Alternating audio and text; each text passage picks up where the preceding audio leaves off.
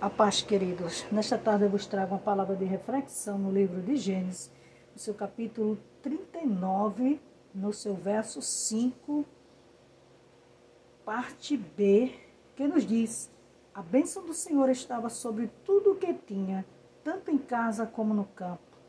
Eu vejo aqui, queridos, a grandeza de Deus, o trabalhar de Deus, o amor de Deus para com a vida de José. Veja bem Glória a Deus. José foi vendido para os ismaelitas, pelos seus irmãos.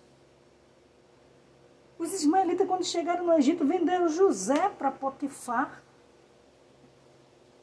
E diz a palavra do Senhor que o Senhor era na vida de José. E Potifar viu isso. Colocou tudo o que tinha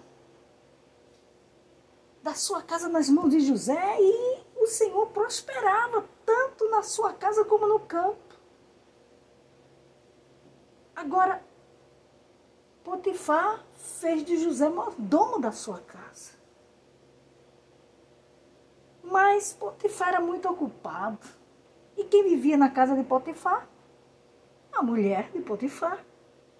E começou a tentar José, mas nem assim José ele cedeu. Sabe por que não cedeu, querido? Porque José tinha porte espiritual. José era servo do Deus Altíssimo, era sábio, era temente a Deus, era obediente.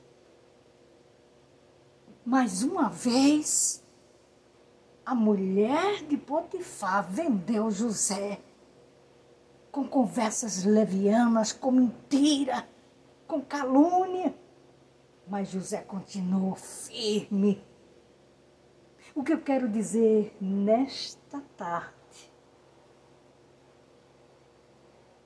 é que alguém te acusa, alguém te vende, alguém fala ao contrário de você, alguém não tem você por nada. Deixa quem quiser te vender, deixa. O importante é que Jesus conhece quem é você. E Ele vai te abençoar nesta terra onde você estiver, no teu trabalho, é na tua casa, é na tua família, é na tua vizinhança. Alguém vai olhar e vai dizer: Ele, ela é um homem de Deus, é uma mulher de Deus. E isso é importante para Deus. Deixa quem quiser te apontar. Sabe por que você tem esse porte porque você tem as marcas do sangue de Cristo. E quem tem as marcas do sangue de Cristo é diferente. Alguém aponta para ver se pega você em alguma coisa, alguma falha, algum erro. Mas o sangue de Jesus tem poder. Que nesta tarde você possa levantar as suas mãos, a sua cabeça e agradecer a Deus por esse porte espiritual que Deus tem te dado, esta prudência em um nome de Jesus. Amém.